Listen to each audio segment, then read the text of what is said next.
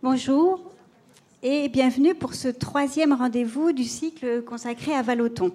En premier lieu, je remercie chaleureusement euh, nos intervenants, notamment euh, Marjane Satrapi qui arrive euh, en direct de la Nouvelle-Orléans.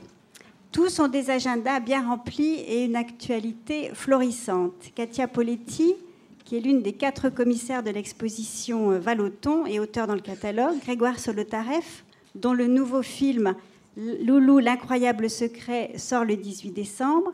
Jean-Paul Morel, qui vient d'éditer La vie est une fumée, lettres et écrits choisis de Félix Vallotton.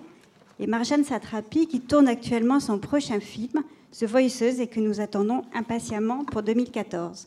Je laisse la parole à Jean-Paul Morel, philosophe de formation, journaliste, notamment au Matin de Paris, de 1977 à 87, et chercheur qui est un spécialiste du dessin de presse et qui a accepté d'orchestrer cet échange.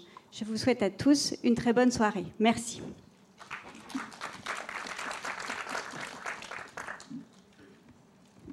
Ça marche Bon, alors curieusement, merci aux organisateurs de ce débat euh, d'organiser donc une séance sur le Valoton, dessinateur de presse, puisque apparemment il n'est pas dans l'exposition. Alors, euh, Katia va peut-être déjà commencer par nous expliquer pourquoi il n'y est pas, alors qu'il ne manquait pas d'espace, hein, à, mon, sens. Euh, le, choix de ne pas présenter le, travail de dessinateur de presse et d'illustrateur de Valeton euh, est lié au début du projet de l'exposition. Il faut savoir que c'est une exposition qui était initialement prévue au musée d'Orsay, où, faute de place, une sélection a dû être effectuée. Et le choix s'est porté sur la peinture et la, xylographie. Il faut aussi savoir que le dessin de presse et l'illustration de Valeton, c'est de, nombreux dessins. Je pense qu'on devrait arriver à quelque chose comme 2000 spécimens de, dessins de presse et de, travaux pour des, livres. Donc, euh, donner un aperçu euh, été, euh, voilà, ça aurait été un tout petit échantillon, mais ça aurait permis d'avoir une idée du, sujet. Voilà, le, choix s'est porté sur, sur la gravure sur bois qui permet aussi d'avoir un, aperçu du valeton noir-blanc et, la peinture dans cette exposition.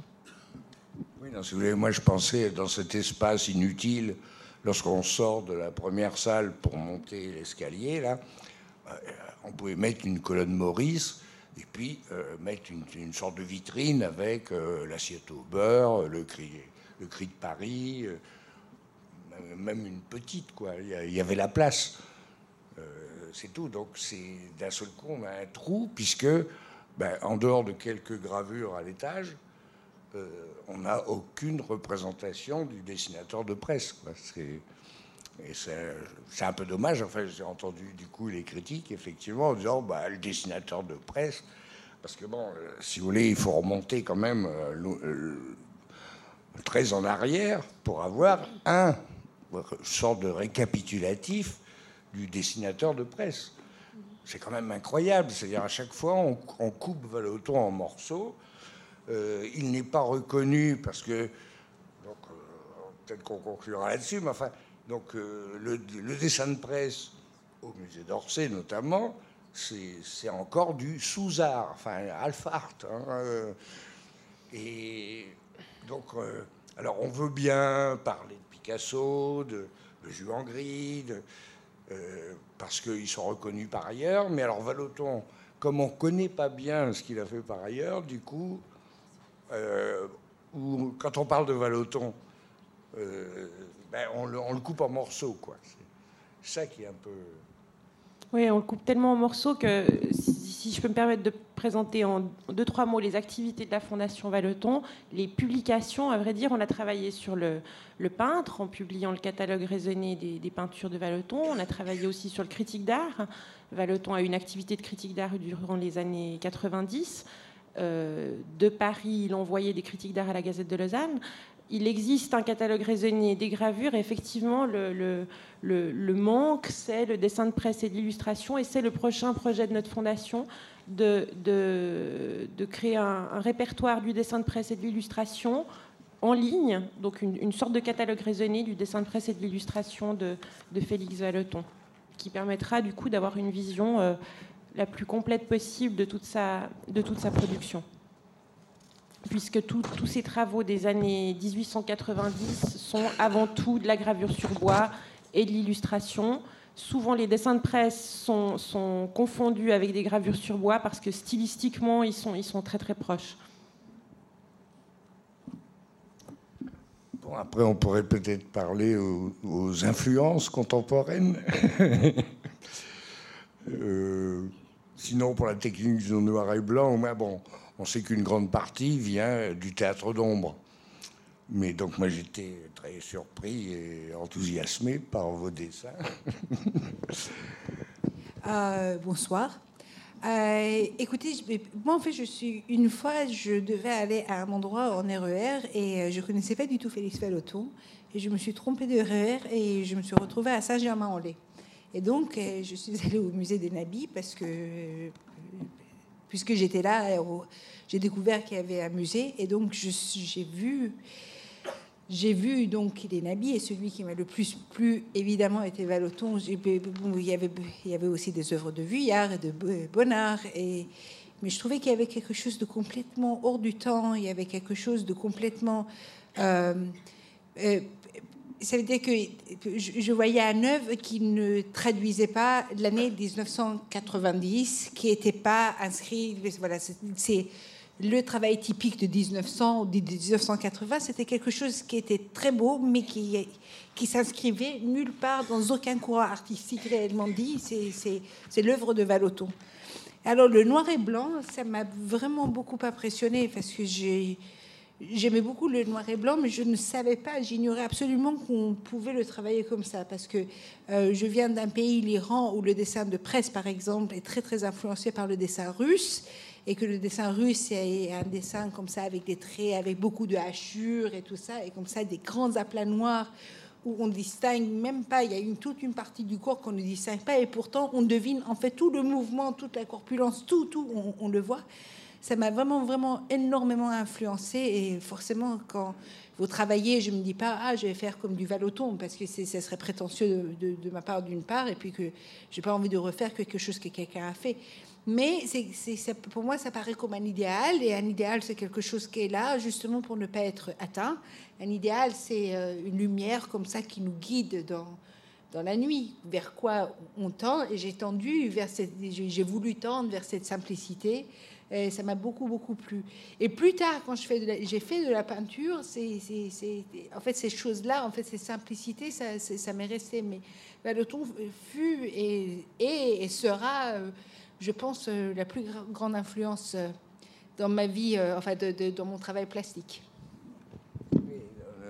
Donc, politiquement, par, rapport, si on met en rapport avec les films que vous faites, Valoton, il a à la fois chroniqué l'actualité, fait des caricatures dans, le style des salons caricaturaux, euh, des cartes postales, euh, très aussi d'actualité. Euh, donc, est-ce que l'engagement politique de Valoton a un peu joué aussi chez vous? Et, pas réellement, parce que à l'époque, je ne connaissais pas en fait du tout son engagement politique. Le travail que moi j'ai fait, c'est vraiment un travail c'est-à-dire quand j'ai écrit Persepolis, c'est pas du tout dans l'actualité parce que je l'écris en fait en j'ai écrit en, j'ai commencé en 99 les choses qui avaient commencé en 79. Euh, moi j'ai besoin en fait du temps pour euh, avoir de la distance avec ce que je fais. Donc j'ai fait du, dessin de presse. J'en ai pas fait en français parce que euh, en France, si vous êtes connu par exemple dans, un truc et puis ici après vous êtes un peu trop présente dans les médias et tout ça, tout le monde vous déteste, mais c'est la haine très profonde. Donc je me suis dit, j'aime beaucoup la France quand même. C'est pas la peine que tout le monde me hait juste parce que je suis partout. Donc j'ai fait des dessins de presse ailleurs euh, qu'en France. Et euh, en fait, maintenant, avec le recul, quand je regarde les dessins de presse que j'ai faits, je les déteste tous parce que je me trouve absolument bête, très très stupide, parce que j'ai réagi à chaud. Je, vois un truc, je suis là, ouais, voilà, c'est ça ce qu'il faut dire. Après, je le dis. Deux ans après, je regarde. Et en fait, l'histoire était nettement plus compliquée que ça. Et avec du recul, ce que j'ai raconté, c'était vraiment une grosse bêtise. Donc, ça dépend des, gens. Il y a quelqu'un comme Willem, euh, Willem il, est, chaque jour, il fait un super dessin de presse dans Libération, c'est caustique, c'est super, et il le fait très très bien. Et, mais moi, quand je le fais, j'ai l'impression que j'ai un côté revendicatif que je n'assume absolument pas plus tard. Donc, j'en ai fait un peu, quelques années, j'en ai fait, et euh, j'ai arrêté de faire du dessin de presse. C'est pas pour moi, en fait. Vais poser la question à Katia. Effectivement, la difficulté aujourd'hui, euh, prenons les, dessins de Willem dans l'IB, euh, dans dix ans, qui pourra les lire? Et Valoton, euh, si on ne refait pas l'histoire de la Troisième République, ces dessins bon, sont souvent parfaitement pertinents, mais il faut retrouver la source. Oui, c'est la grande difficulté, c'est-à-dire que euh, c'est très très difficile de se remettre dans le contexte déjà d'une époque, mais plus particulièrement d'un jour. C'est vrai que c'est exactement le même cas de figure que les dessins de presse d'aujourd'hui. Parfois, il n'y a même pas besoin d'attendre des années, quelques mois suffisent pour ne plus savoir exactement à quoi ils se rapportent. Donc ça, ça, va être un travail justement qui va demander des, compétences multiples d'historiens, de, personnes qui, de spécialistes de la presse de l'époque, et, à vrai dire, notre idée première à la, Fondation Valeton, c'est déjà de répertorier ces dessins, de les documenter un maximum quant au périodique d'où ils proviennent, l'article auquel ils se réfèrent éventuellement. Mais après, c'est vrai que c'est un work in progress qui va, qui va nécessiter des compétences multiples pour que, pour que ce, type de catalogue soit, soit le, mieux, le mieux documenté possible. Il existe déjà pas mal de sites aujourd'hui consacrés au, au dessin de presse euh, autour de 1900 et on voit que parfois, pour retrouver le sujet d'un dessin, ça passe encore, mais pouvoir l'interpréter, c'est-à-dire euh, décrypter le point de vue du dessinateur dans ce qu'il a voulu mettre dans, son dessin comme ironie ou d'autres choses de ce type-là, c'est assez difficile euh, plus de 100 ans plus tard dire quelque chose. Je pense que les dessins de presse Valoton, c'est vrai qu'il faut mettre un dessin de presse dans son contexte, mais enfin, plastiquement, il a quand même une valeur inestimable. Et c'est vraiment très, très bien dessiné. Vous avez des dessinateurs de presse aujourd'hui, que je ne vais pas nommer parce que je suis, je suis obligée d'être sympa, mais que le dessin n'est vraiment pas beau. Donc, c'est-à-dire, aujourd'hui, on s'en fout, mais dans 20 ans ou dans 30 ans, on s'en fout, mais complètement. Donc, c'est aussi un travail plastique qui est tellement beau, qui peut traverser les âges et, des siècles sans pour autant prendre un ride. Il y a des dessins de presse qui n'ont pas du tout cette qualité-là. C'est juste, ah, et puis c'est fini. Il faut savoir aussi Valeton, dans les années 90, a parfois fait des dessins parce qu'il n'avait pas forcément le temps de graver. Et en mettant une reproduction d'un dessin de presse ou d'une gravure sur bois, euh, sans avoir l'original sous les yeux, on ne peut pas toujours dire de quoi il s'agit, s'il s'agit d'un dessin de presse ou d'une gravure. Le, soin apporté euh, à l'exécution du travail était, le même. Et pour certains sujets, vous le verrez peut-être là dans le diaporama, je crois qu'il y a quelques portraits de Zola, euh, un qui est gravé, deux qui sont dessinés. C'est à s'y méprendre avec des, des xylographies de Valeton.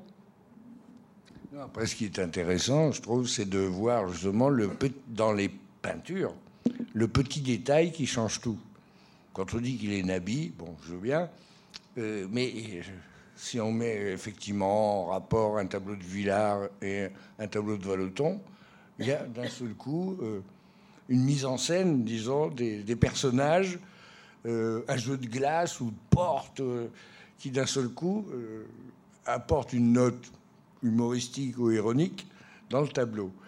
Et c'est quand on met quand on met en parallèle donc ces dessins de presse justement et la peinture, c'est assez étonnant.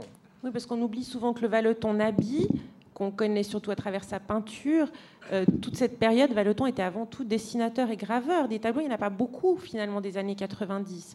Et cette, ironie ou ce sens plastique qu'on retrouve dans les tableaux, bah, il, provient, il provient des gravures, il provient du dessin. C'est, Le Valeton peintre ne serait pas ce qu'il est sans, euh, sans ces dix ans consacrés quasi exclusivement au dessin et à la gravure. Ce sens du cadrage aussi, d'après moi, il vient de là. Euh, ce, ce Valeton qu'on qualifie aujourd'hui de cinématographique, je pense qu'il y a aussi quelque chose qu'il faut chercher vraiment du côté de, la xylographie euh, et, du dessin de presse. Oui, il y a eu deux, articles intéressants, enfin un de euh, François Albera dans la revue 1895 et un de Jérôme Prieur dans l'IB quelques jours après le compte rendu sur la pré-cinématique. Mais bon, on va peut-être vous laisser un peu aussi la parole.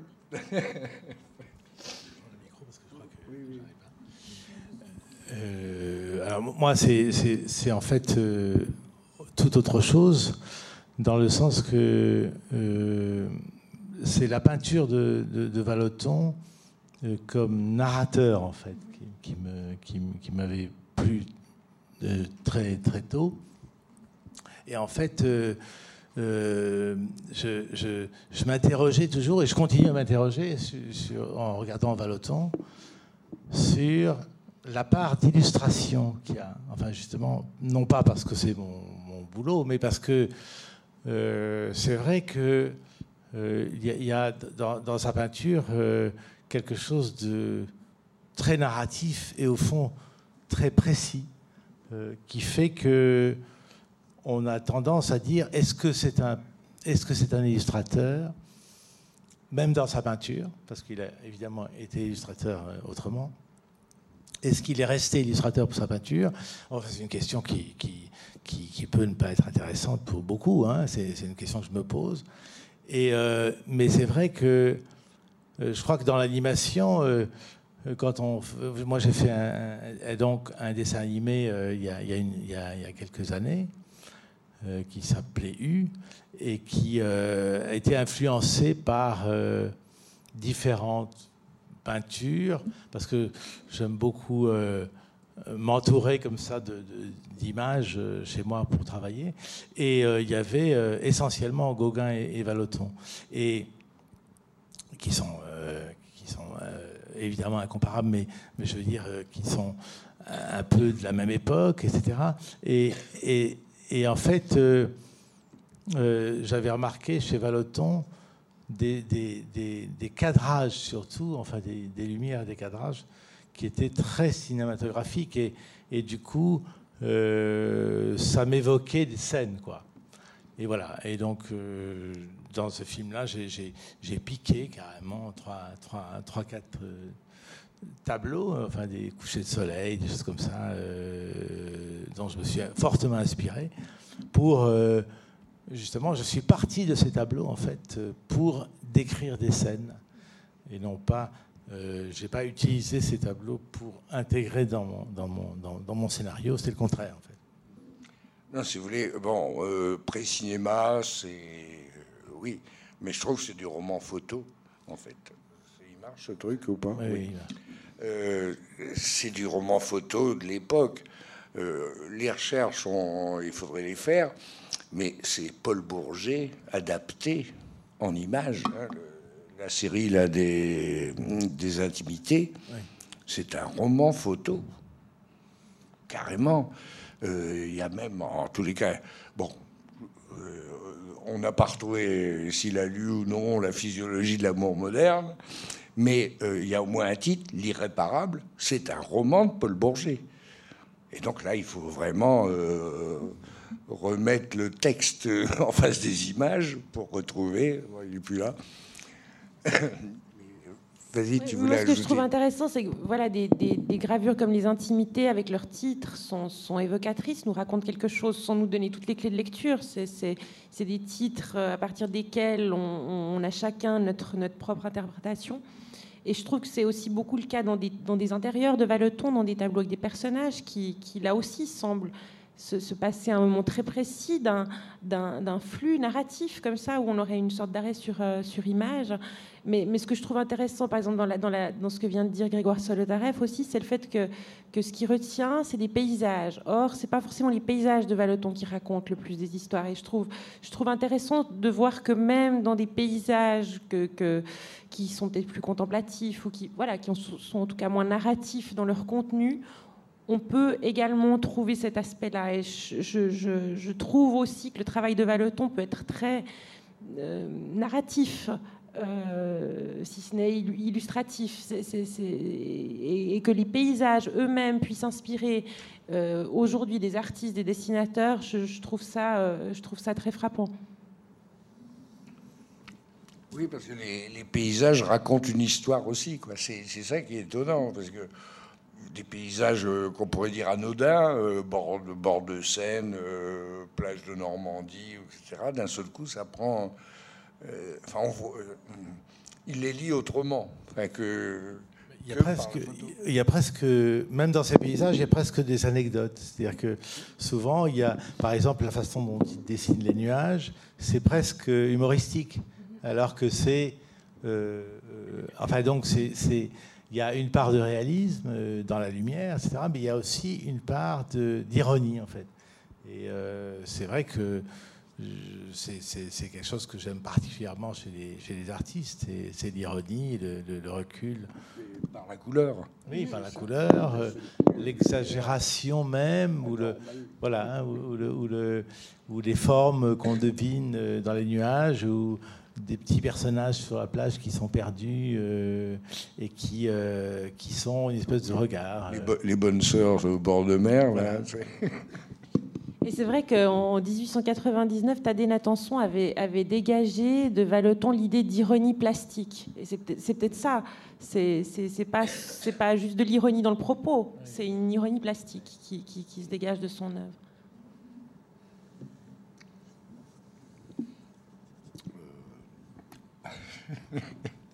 Mais moi, je, serais aussi assez intéressée de, savoir. Donc, Marjane nous a, nous a, nous a expliqué comment elle a, rencontré l'œuvre de Valeton euh, à Saint-Germain-en-Laye et, Grégoire Solotarev. Qu'est-ce qui, vous a fait connaître Valeton Par quel biais? Euh, Je serais assez intéressée de, savoir ça. Euh, en fait, dans, dans, ma famille, il y avait une, bonne bibliothèque d'art. Et était, quand j'étais petit, en fait, je regardais beaucoup la peinture dans, les livres. Et euh, je suis tombé euh, très tôt, en fait, sur. Euh, j'avais un, livre sur les nabis, justement, qui est assez ancien, des années 50-60. Et il y avait une image particulière dedans qui m'a fait juste m'interroger sur le. donc j'ai regardé le nom de, de l'artiste et, et, donc j'avais euh, je sais pas j'avais 15 ans ou quelque chose comme ça et, euh, et donc à partir de ce moment-là j'ai commencé à fouiller euh, dans les livres puisqu'il n'y avait que ça et il n'y avait pas internet évidemment à, l'époque donc tout ce qu'on avait, c'était quelques livres. Et puis il y a eu, je crois, il me semble, c'est Le Seuil qui avait fait une collection assez tôt avec un, Valoton, il me semble que dans une collection des années 70, il y avait, euh, un volume sur Valoton euh, que, mon père avait dans sa bibliothèque et que j'ai regardé euh, et qui m'avait beaucoup plu, justement, sans savoir, sans analyser du tout à l'époque, évidemment, parce que je, dessinais pour juste m'amuser. et je, copiais beaucoup des choses qui me faisaient envie, enfin ça me donnait, il y a des choses, il y a des peintres qui me donnaient envie de dessiner. Et, d'autres que j'aimais bien, euh, que j'admirais même beaucoup, mais qui ne donnaient pas envie de dessiner. Et en fait, Valoton est parmi ceux qui me donnaient envie de dessiner, comme, comme certains, comme James Ensor aussi, peut-être pour le même genre de raison de cette histoire d'ironie.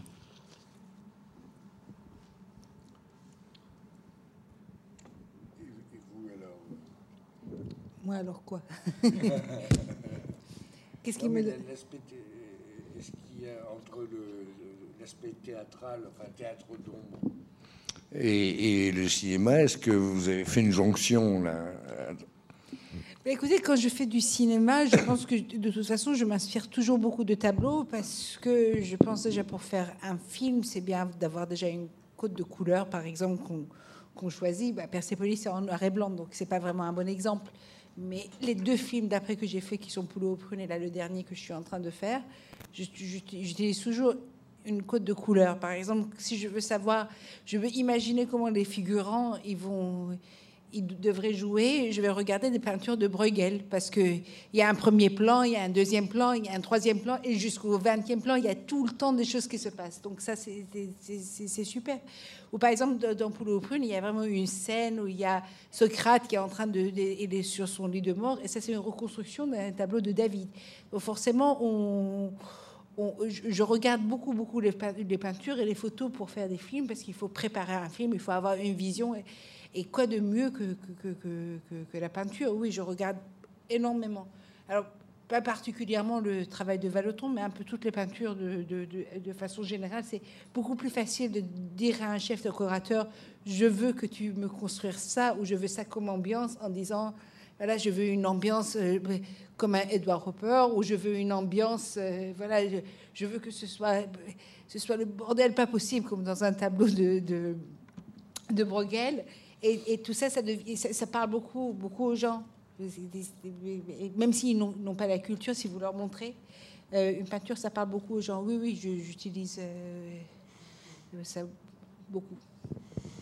Je trouve intéressant, en ce qui concerne Valeton, qui est un artiste qu'on peut considérer comme méconnu, inconnu, de voir qu'il y a finalement de nombreux artistes contemporains qui peuvent le citer, euh, le, citer comme influence, voire euh, parfois réinterpréter son travail. On le trouve aussi euh, voilà, dans, des, dans, des, travaux de graveurs d'aujourd'hui, une réinterprétation, une réappropriation du travail de Valeton. Donc ça, je trouve très, intéressant de voir à quel point il peut traverser les époques et, aujourd'hui être très parlant pour, pour des gens qui connaissent peut-être pas non plus l'ensemble de son œuvre, mais qui, à travers, à travers ce qu'ils en connaissent, dans des livres ou autres, sans sans même avoir la possibilité d'avoir une exposition comme celle qui est présente actuellement au Grand Palais, mais déjà de pouvoir euh, euh, s'approprier ce travail, se familiariser avec, même si c'est à travers un petit nombre d'œuvres de Valeton, mais c'est de voir qu'il peut être frappant même, euh, même à travers un échantillon assez, assez réduit. Mais je pense aussi c'est parce qu'il est vraiment, euh, il, ça n'a jamais été un phénomène de mode. Ça, il était pas, on, on, l'appelle un nabi, mais en même temps c'était le nabi étranger. Et je ne pense pas qu'on l'appelait le nabi étranger parce qu'il était suisse, parce, que je pense qu'en 1900 il était devenu français. Donc il est le nabi étranger parce qu'il est un peu en dehors du mouvement. C'est pas le fauvisme au moment du fauvisme, c'est pas voilà, c'est quelqu'un qui est complètement intemporel. Son dessin, c'était pas, enfin, sa peinture, tout ce qu'il fait, c'est pas exactement, ça représente pas son, époque. Donc, il y a quelque chose de complètement intemporel qui, qui, rend euh, son travail très très moderne. Moi, je, quand je regarde le travail de Valoton, je me dis pas ah voilà une peinture. C'est pas comme voilà je vois un, œuvre d'art nouveau. Voilà, ça ne marque pas une époque. C'est quelque chose qui reste résolument moderne par son intemporalité. Je vais me poser la question à propos de Valeton sur la photographie. Est-ce qu'il travaillait proche de la photo? Est-ce qu'il faisait de la photo? Oui, il faisait de la photographie. Il y a, d'ailleurs une petite salle dans l'exposition qui est consacrée à, ce sujet. Il a, il a acquis un, Kodak en 1899, au moment où Vuillard et autres euh, aussi se sont mis au travail photo instantané. Et à partir de là, il a utilisé la photo comme parfois un croquis, c'est-à-dire ça devenait le document intermédiaire qui, lui permettait de, réaliser un tableau. Alors, ce qui est assez intéressant, c'est de voir qu'il a produit des photos de, son univers familial, de ses vacances, enfin, comme, comme tout un chacun euh, aujourd'hui encore. Euh, et on retrouve les mêmes sujets en photographie et en peinture, c'est-à-dire sa femme dans des intérieurs, des scènes de plage. c'est les exemples qu'on a, qu'on a choisi de montrer ici dans l'exposition.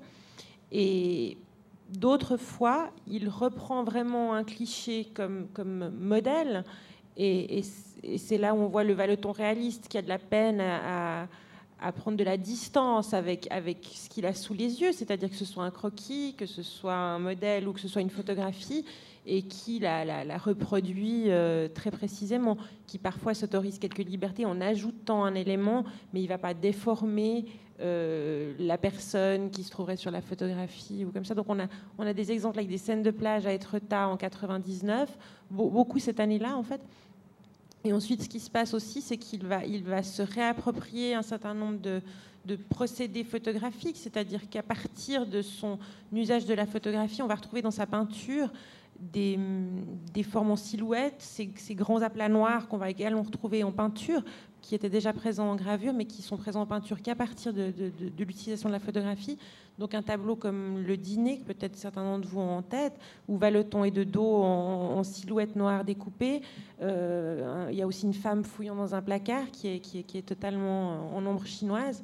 Ça, c'est des, des, éléments qui apparaissent dans la peinture de Valeton après 1899 tout comme un certain nombre de, cadrages, euh, comme dans le ballon, on a ce, cadrage en, plongée complète qui, ne peut s'expliquer qu'à travers l'usage de la photographie euh, qui, a pu servir de, modèle pour ce tableau.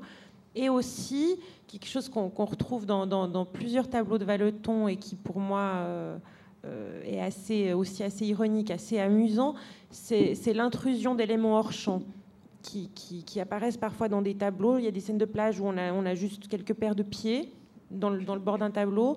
Le, la grande toile Orphée dépecée par les Ménades qui est exposée actuellement au Grand Palais, vous avez, les, bras d'une femme avec un bâton qui, qui, apparaissent aussi euh, euh, depuis le hors-champ.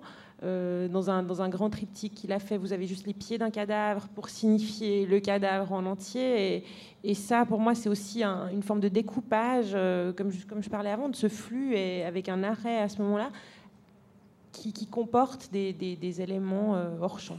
Et ça, et ça, je pense que c'est aussi le langage photographique qui, qui, a, qui a son influence dans le travail de Valeton. C'est aussi un langage pictural, parce que ce qui est étonnant dans ces carnets de dessin, bon, il ne peint plus d'après nature, comme on disait autant des impressionnistes. Il fait des repérages il fait un vague croquis dans ses carnets de dessin avec des numéros pour les couleurs. Et il les peint après de mémoire. Oui, alors là, c'est euh, pour les, si on pense au paysage, effectivement, il les peint de mémoire. C'est un procédé qu'il a, qu'il a appelé celui du paysage composé, où euh, on. Il faut bien imaginer que Valeton ne s'est jamais posé avec un chevalet, une toile devant un paysage. Il, a, il, a, il, avait son carnet de croquis, et effectivement, il avait un système de codes, de couleurs, c'est-à-dire que dans le, dans le paysage dessiné, il y, a des, petits numéros, il y a une liste à côté avec, avec les couleurs correspondantes. Et une autre particularité, c'est que parfois, une partie du croquis, il, l'a dessiné assis et une autre partie debout. Et c'est écrit assis, debout. Ce qui explique aussi ces perspectives particulières dans les, paysages de, de Valeton qui, si on, se, on, voyageant, on se retrouve face au paysage, on se retrouvera jamais face à la perspective présente dans le, dans le tableau de Valeton.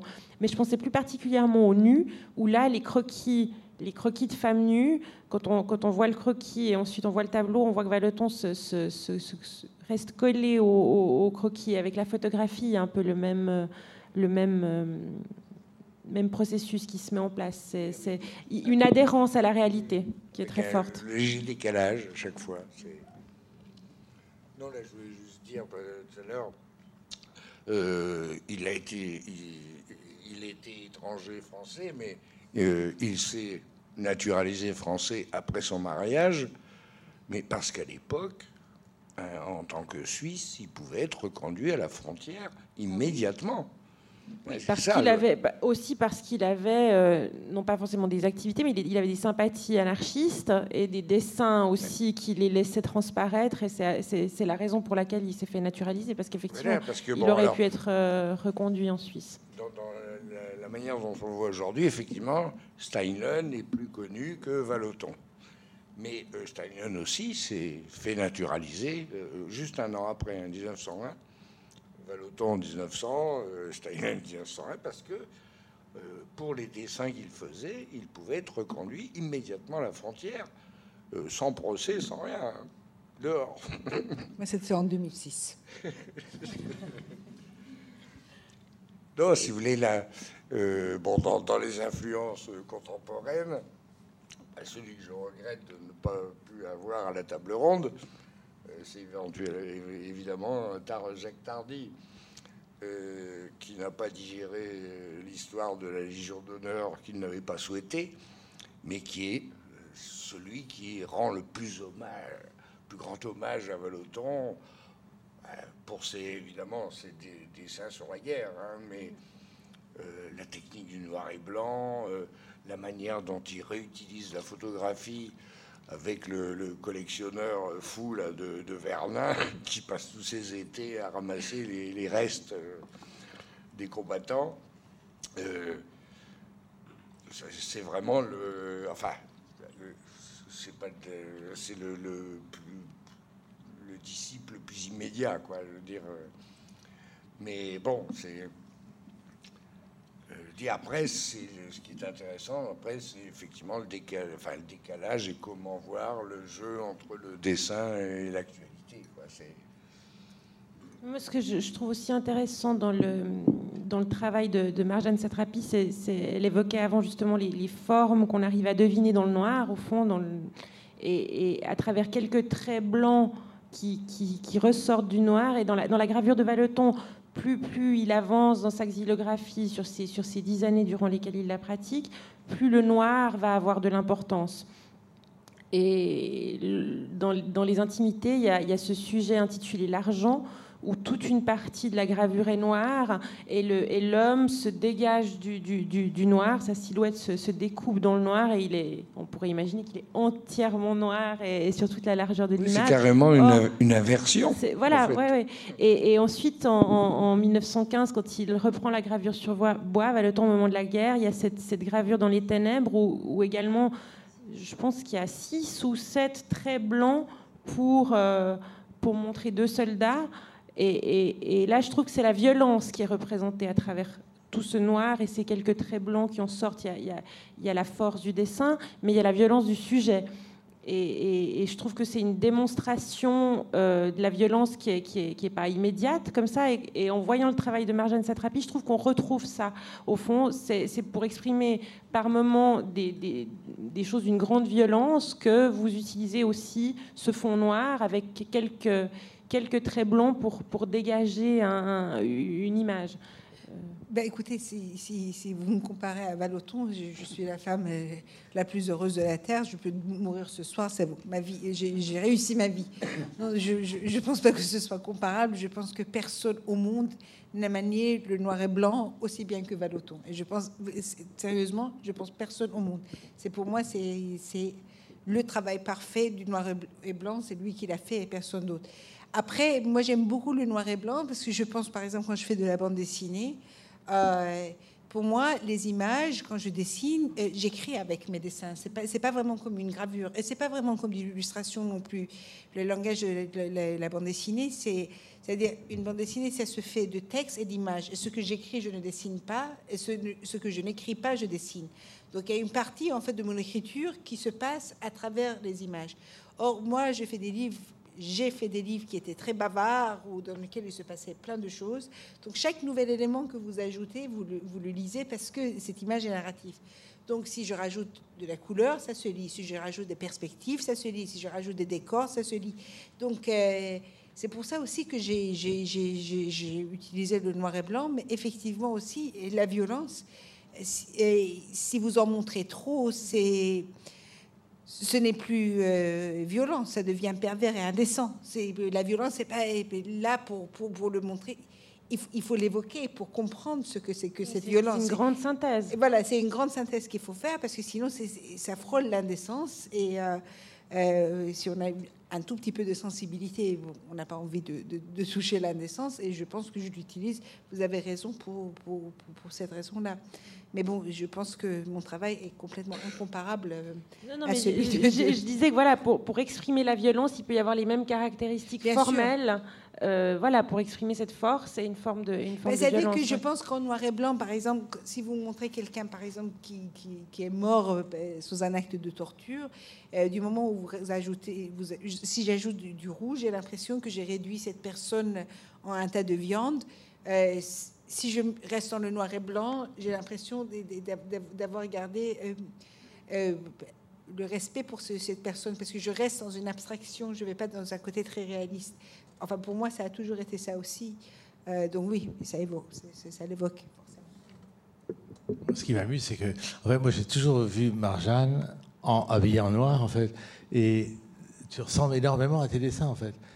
Non, mais c'est vrai dans le sens que euh, on dessinerait Marjane, on la dessinerait comme en noir et blanc en fait. Euh, c'est assez drôle.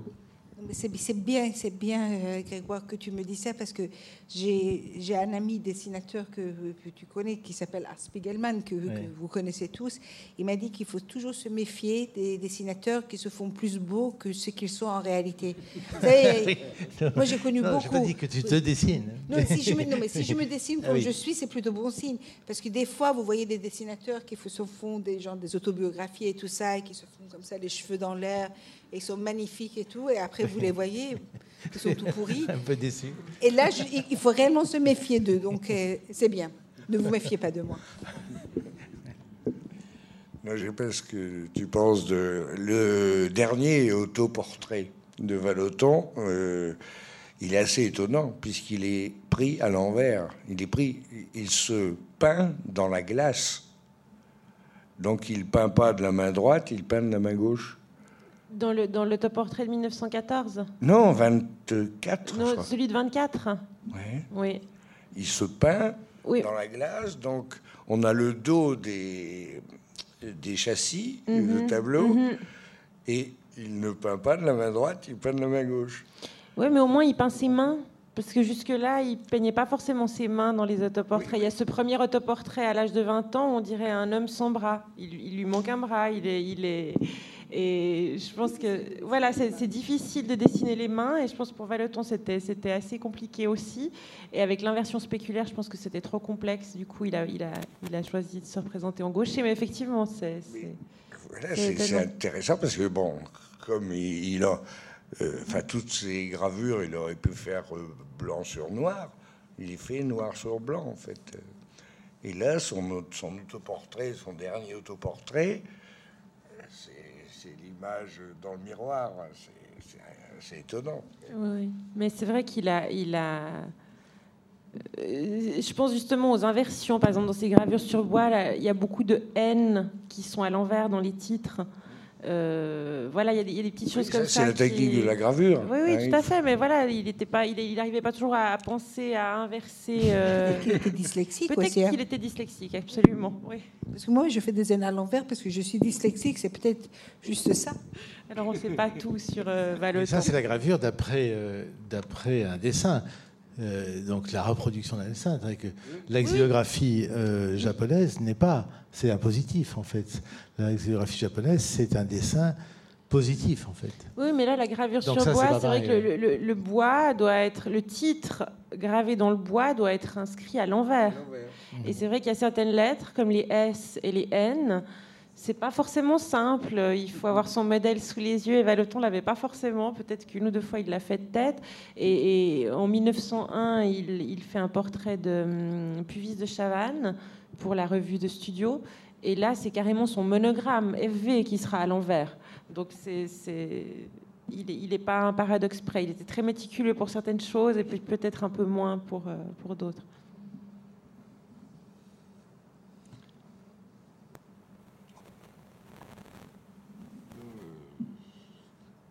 On pourrait parler longtemps encore. hein. Mais moi, je suis aussi curieuse de savoir si, euh, euh, en, découvrant l'exposition, là, je pense peut-être plus à Grégoire Solotarev, de, de, voir que voilà, il y a une. je, trouve qu'à travers le, le- le- ce que Valeton vous inspire, c'est aussi d'une grande poésie. Et, quand vous voyez les, les tableaux de Valeton dans cette exposition, est-ce qu'il y a des choses qui, à vos yeux, sont, sont très différentes, ne, ne, ne, ne vous inspireraient pas ou... Parce qu'il y a- aussi des choses très dures chez Valeton qui, qui sont, qui sont Ah oui, très moi je ne suis de- pas du tout inconditionnel hein, de, de, de. C'est-à-dire que, comme euh, d'ailleurs euh, énormément de peintres, il y a des choses qu'on comprend et des choses qu'on ne comprend pas. Qu'on ne prend pas et qu'on ne comprend pas, probablement. Oui, alors moi je serais curieuse de vous entendre aussi sur ce que, ce que vous ne comprenez pas chez Valeton ou ce qui vous, ce qui vous Alors, euh, étonne bon, ou ce qui vous des déroute. interrogations, c'est des interrogations sur ces nus, par exemple. Ces nus euh, qui, euh, qui sont étranges, qui sont euh, qui sont, euh, enfin, qu'on perçoit les uns euh, différemment des autres, mais euh, qui sont à la fois réalistes et un peu laborieux, euh, qui sont euh, aussi ironiques, toujours ironiques, et c'est ça qui font, qui est dans le sens que ils sont exagérément laids, par exemple. Ils sont très, ce qu'on dirait maintenant kitsch, c'est-à-dire maniérés, mais toujours dans l'ironie. Et ça, je ne peux pas dire que ça m'inspire dans le sens que c'est très loin euh, de, de, de- de mes goûts, mais euh, curieusement, moi je connaissais Vallotton en fait que en reproduction. Et je trouve que c'est un des rares peintres qui ne perd pas à être reproduits. C'est-à-dire les, tableaux euh, qui sont beaucoup plus petits dans un livre que dans la réalité n'ont pas perdu euh, de, leur, euh, de leur intensité et de, leur qualité finalement. Et quelquefois, moi ce que j'aime beaucoup, ce qui me fait toujours, ce qui me donne envie globalement de, travailler quand, quand, quand, je vois une exposition comme ça, c'est euh, d'abord euh, la variété, euh, donc l'espèce de recherche permanente comme ça. Et puis, mais je dois dire qu'il y a très peu de, tableaux qui m'inspirent directement. C'est juste une envie de, de m'y mettre, quoi, plutôt. Euh, et pour une chose, pour une illustration, ou bien pour un travail euh, personnel, ou des choses comme ça. Euh, mais je ne suivrai pas vraiment Marchand tout à l'heure quand, quand, quand je disais que, c'était intemporel.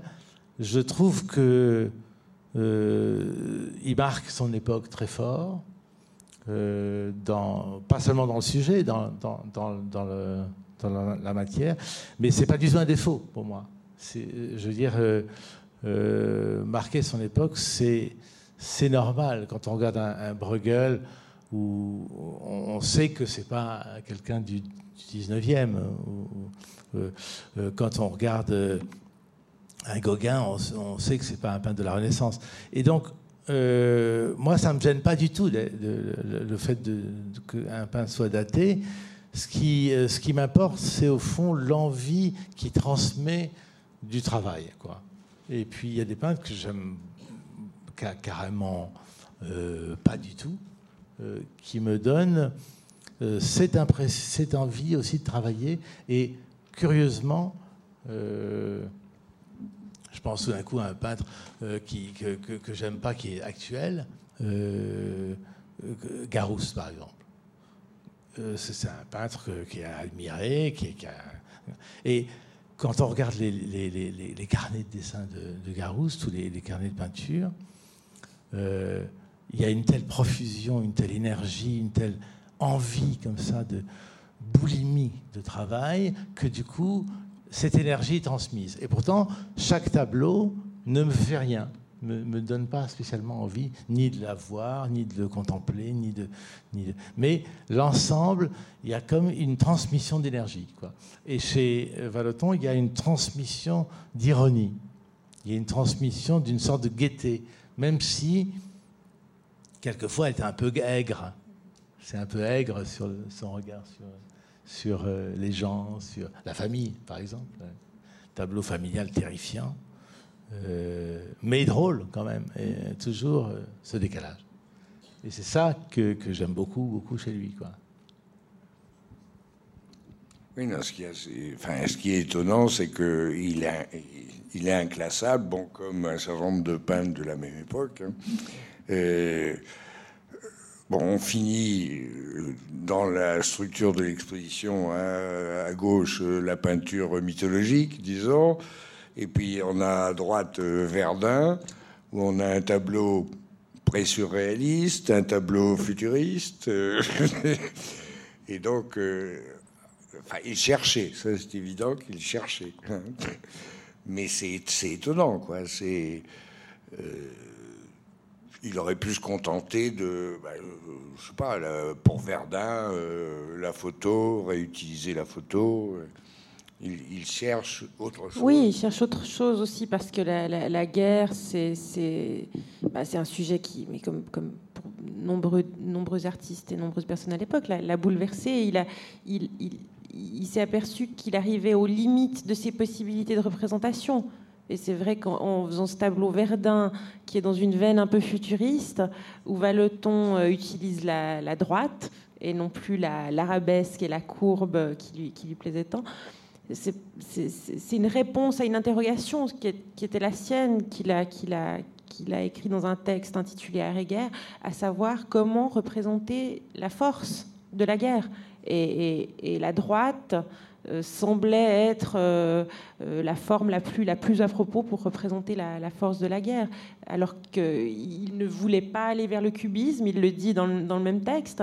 Et, il le disait d'ailleurs, la droite ne veut pas dire cubisme pour autant, mais ça, ça montre que tout nouveau sujet pouvait provoquer un nouveau questionnement. Et c'est un artiste qui, justement, a jamais choisi de, céder à la facilité, n'est jamais allé dans une seule voie. Et, si on regarde justement le travail d'illustrateur, de graveur, de, peintre, enfin, toutes les différentes casquettes de Valeton illustrent ça aussi, le montrent aussi. Euh, c'est un graveur qui arrête la gravure sur bois au moment où, on parle de chef-d'œuvre avec les intimités, où il est, porté au nu par la critique, et c'est à ce moment-là qu'il choisit d'arrêter pour se consacrer à la peinture. Et, ça, je trouve que c'est quelque chose qui, cette indépendance très farouche, elle se retrouve au travers de, tout son œuvre, que, ce soit gravé, dessiné ou, peint. Non, en fait, il a continué. Il ne faut pas faire de coupure non plus dans son itinéraire.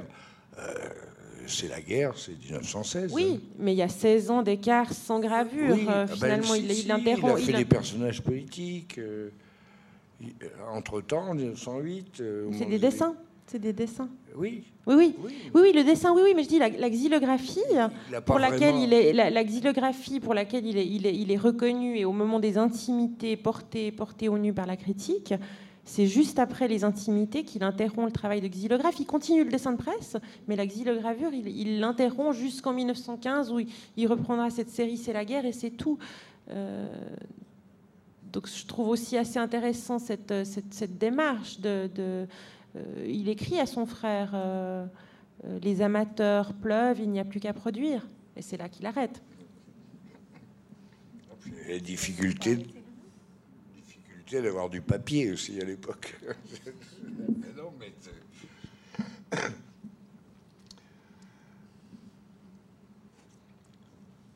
non, je ne sais pas si il est.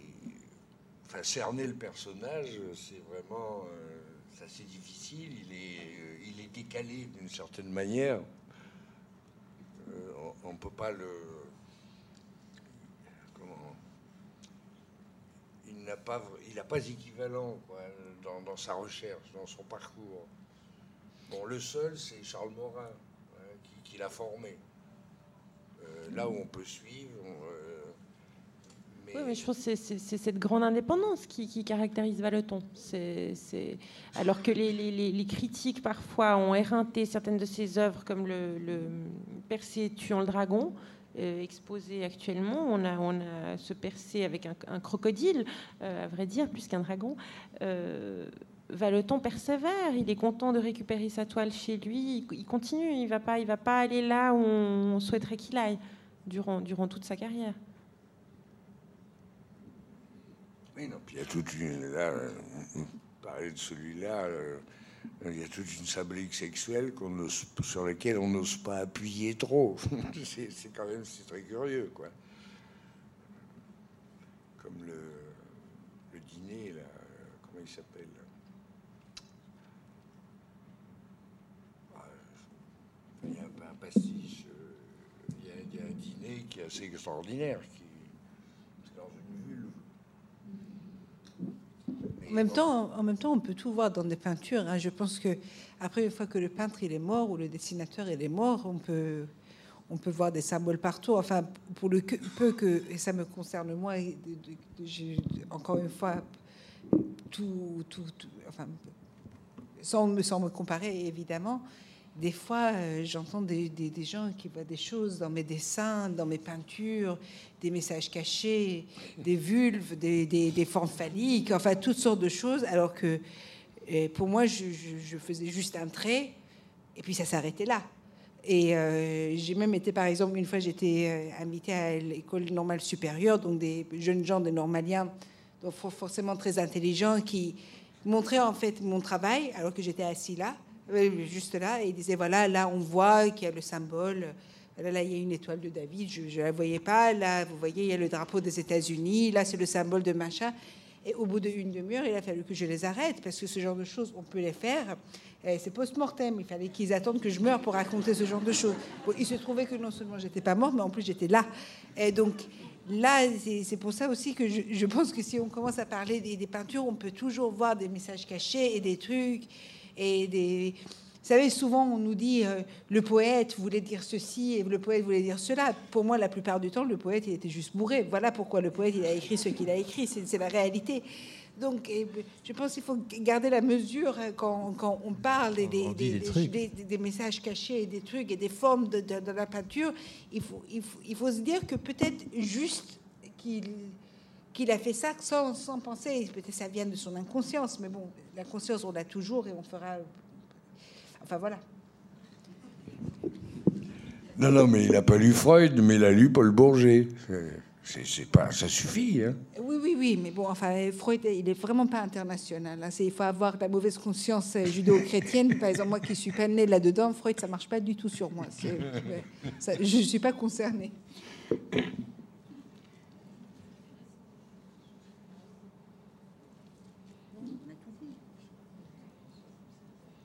Non, si, on, veut boucler, enfin, moi, ce qui. C'était la conclusion d'un article que j'ai fait, mais euh, déjà, au, au Kusai, considérer que ces mangas, c'était une œuvre de divertissement, l'art du dérisoire. Hein, parce que, bon, on parle du japonisme, alors là, bon, on ne veut pas en parler, mais euh, tout, ce qu'on a raconté sur le soi-disant japonisme, les Japonais étaient parfaitement au courant des problèmes de la perspective à la Renaissance, etc. Ils ont joué avec, et puis d'un seul coup, on découvre que ah, il y aurait des perspectives japonaises, autres, mais enfin bon. Enfin, donc, à supposer qu'il y ait une influence, déjà, euh, pour Okuzai, c'était un art du divertissement. Et, puis, donc, je le disais au début, euh, son dernier album, hein, s'appelle Alpha Art, alors que certains lisent comme Alpha Art, donc le début de l'art, mais euh, en, en, belge, flamsk, c'est Alpha Art, c'est la moitié, un demi-art. Voilà, donc, alors, Valoton, lui, est-ce que il a renié un peu euh, une partie de ses œuvres de jeunesse quand il a fait le ménage hein, à partir de en gros 120 hein, dans ses œuvres? Et la question reste, je sais pas. De, savoir ce qu'il aurait détruit, par exemple, en, en disant il aurait fait le ménage. Il, a, il a, on sait qu'il a, sur la fin de sa vie. Il a nettoyé son journal. Oui, oui, oui, oui, il a expurgé son journal. Il a, il a, il a écrit je, je, je détruis ce que je peux, et on pense qu'il a détruit beaucoup de photographies, parce qu'il faut savoir que à l'époque c'était très mal perçu que de, que de peindre d'après photo. Certaines de ces grandes compositions n'ont pas été acquises par, euh, par des musées suisses parce que quelqu'un a découvert dans l'intervalle qu'une figure avait été reproduite, avait été peinte d'après photographie et non pas d'après nature. Donc là, je pense qu'il a, dû détruire pas mal de, documents photographiques.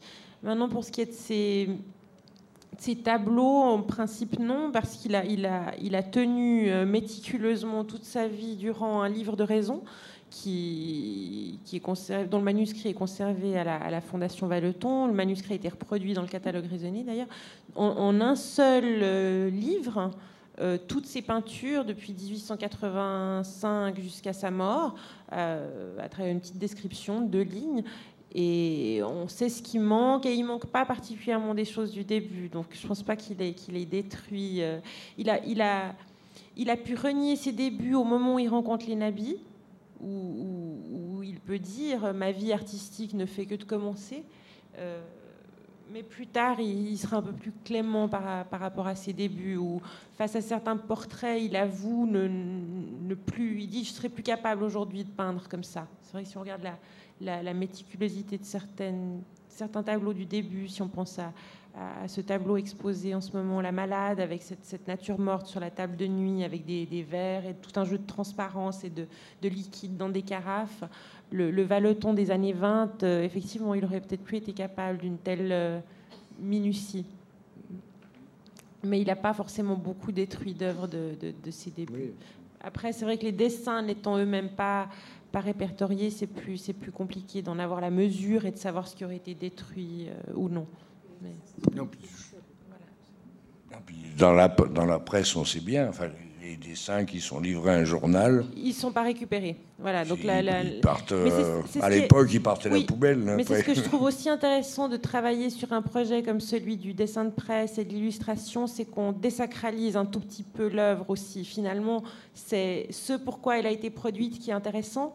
Et, j'ai envie de dire que autant le, dessin original est peut-être magnifique si on, si on, le connaît, si on le localise, mais la couverture du journal l'est tout autant à, mes yeux. Et, je me réjouis aussi de travailler sur un matériau moins noble, euh, non collectionné par les musées, comme, comme tu le disais au, début. C'est vrai que les, les musées n'ont pas dans leur mission que de, que de collectionner de la presse.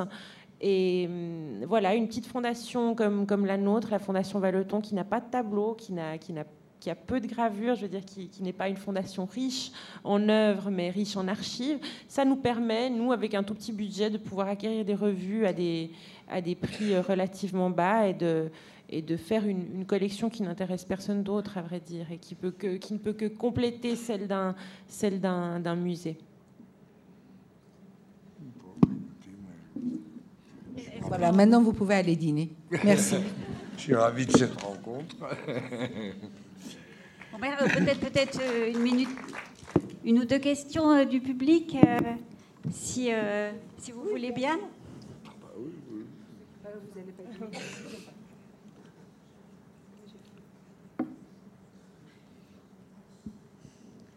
Bonsoir, j'ai en fait une question pour Grégoire Solotareff. Le chien, vous êtes inspiré d'un teckel, parce que je, reconnais euh, le long museau avec les oreilles. C'est le teckel qui vous a inspiré ou c'est une autre race de chien? Vous, parlez de, quelle euh, image? Euh, Celui que vous avez dessiné en 2006. Non, U. Non, U. Mona, Mona, Mona. Ah, Mona, du film U. Voilà. Euh, oui, en fait, non, c'est un teckel qui ressemblait beaucoup à une copine, en fait. c'est tout. Elle avait des nattes et j'en ai fait des oreilles, mais c'est vraiment une copine, quoi. Et il se trouve que l'actrice qui fait la voix de Mona, qui Isid Lebesco, était exactement coiffée comme mon teckel, si on peut dire, quand elle venait euh, pour faire euh, les voix du film, euh, c'était absolument elle. Euh, et, euh, je l'ai choisi après avoir dessiné le chien. Et voilà. Alors une autre question aussi précise. oui, bonsoir. Moi, j'avais une question sur le, thème de l'intimité chez Valoton, parce qu'on l'a pas énormément abordé. Et alors, il y a beaucoup, beaucoup de, paysages, mais il y a aussi beaucoup d'intérieurs. Et je voulais savoir si, euh, je veux dire, euh, il peignait ses propres intérieurs ou si c'était, enfin voilà, son rapport à l'intimité et, euh, notamment au paysage intérieur, donc son domicile, son quotidien. C'est un sujet qui, plutôt, qui prête à interprétation. Valeton est quelqu'un qui a très peu écrit sur, euh, déjà, sur lui, sur, euh, sur ce qu'il peignait. Il nous, donne, il nous donne assez peu de clés de lecture. Donc une série comme Les Intimités, euh, on est régulièrement euh, sollicité pour savoir s'il y a de la correspondance autour de cette série. Que, Valeton a-t-il dit Pourquoi a-t-il gravé cela Et en fait, on n'a rien de tout ça. Et, c'est ce que je trouve aussi intéressant, c'est cette part de, liberté qu'on a aujourd'hui voilà, de, pousser plus ou moins loin l'interprétation. Et ces gravures, elles ont un titre qui, donne déjà une, clé. Et après, on peut, on peut y voir euh, Les angoisses d'un futur marié, puisque c'est une série qui est réalisée euh, euh, juste avant son, son, mariage en 1899. Donc effectivement, tous ces thèmes des, des, intérieurs avec des couples, si c'est à ça que vous pensez, il y, a, il y, a, donc cette série de gravures sur bois, mais aussi une série de tableaux ensuite dans la, dans la, exécutés dans la foulée avec des, personnages, donc toujours un homme et une femme euh, anonymes. On a, parfois voulu voir les traits de Tadé Natanson derrière le monsieur, d'autres fois les traits de Missia derrière une dame. On peut les reconnaître en effet, mais, mais ce sont des, effectivement, c'est des paysages, euh, des paysages intérieurs, mais sur lesquels on a, on a peu d'éléments. On a beaucoup interprété ceci autour du, futur mariage de, de Valeton.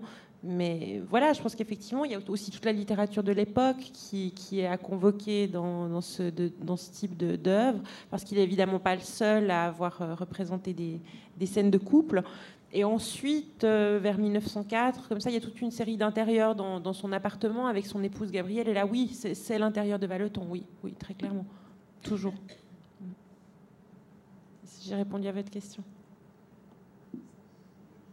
à propos de l'intimité, euh, connaissait-il l'œuvre de Munch, d'Edvard Munch? Alors, euh, la, question nous a été posée récemment par un, par journaliste, puisqu'il y a une exposition Munch actuellement à Zurich. Donc, certains, un journaliste suisse a, voulu faire un peu le rapprochement, mais a priori, non. On n'a a aucun, aucune trace de, de, rencontre euh, entre les deux artistes. Alors, en poussant un peu la recherche, on pourrait trouver qu'ils ont peut-être exposé ici ou là, mais voilà, il n'y a pas forcément une rencontre, il n'y a pas forcément une, une connaissance de leur. Euh, si on pense à la gravure sur bois, effectivement, euh, une connaissance de, de l'œuvre de, de l'un par, euh, par l'autre, non. non. Apparemment, il n'y a pas. Enfin, j'ai pas trouvé de rapport entre la colonie scandinave, qui était quand ah. même importante, et donc autour de. enfin, l'atelier du Gauguin au Vercingétorix. Où on pourrait éventuellement avoir des relations, mais... Euh, Alors, il y, a un artiste, euh, il y a Willumsen, qui a exposé aux indépendants en même temps que Valeton, et dont les œuvres se sont retrouvées accrochées aux côtés des, gravures sur bois de Valeton, et ça, on le sait à travers la correspondance de Willumsen, qui, qui a été rapprochée parfois de Valeton et qui écrivait euh, voilà, euh, je suis accroché aux côtés d'étranges paysages en noir et blanc d'un certain Valeton. Enfin, voilà, c'est des bribes, c'est pas forcément plus, plus développé. On a encore euh, une question, peut-être une dernière?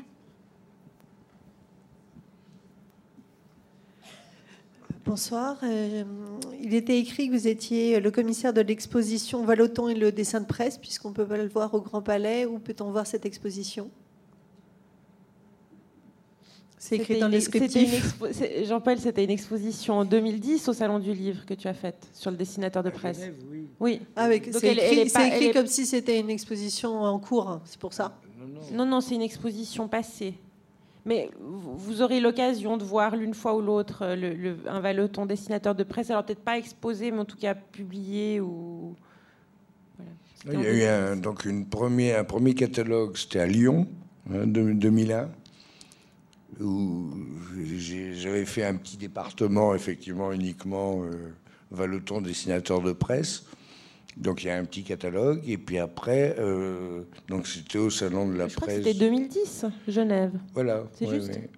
Euh, donc Salon de la Presse, mais il y, a un catalogue aussi. Hein, c'est, Aux éditions Favre. édition Favre, Lausanne.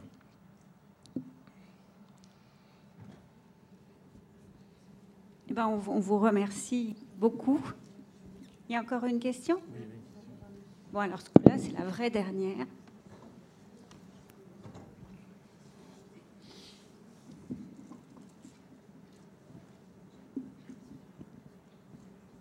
Merci. Euh, oui, euh, bon, je sais que c'était une autre époque que tout de même, c'était avant la guerre de 14. Mais est-ce qu'il y a eu une étude, enfin moi je suis assez frappé, est-ce qu'il y a eu une étude sur euh, euh Valoton et les femmes? Moi j'ai l'impression qu'il a épousé sa mère, enfin une mère, pardon, une mère. Euh, c'est des scènes nues. Euh, je, ne sais pas. Il y a, il y a, je suis assez dérangé et euh, je voudrais savoir s'il y a eu des études de fait ou si je, euh, je, je, me trompe complètement. Il y, a, eu plusieurs études sur euh, Valeton et enfin les nus de Valeton, Valeton et la femme.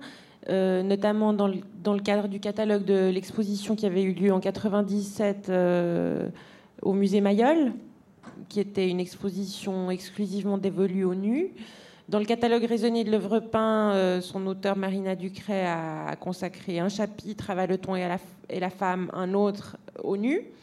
Et, plus récemment, euh, dans l'album de l'exposition ici au Grand Palais, vous avez un texte du, psychanalyste euh, Jean-David Nazio qui évoque aussi la question du, rapport de Valeton à la femme. Donc oui, il y a un certain nombre d'études sur, sur la question.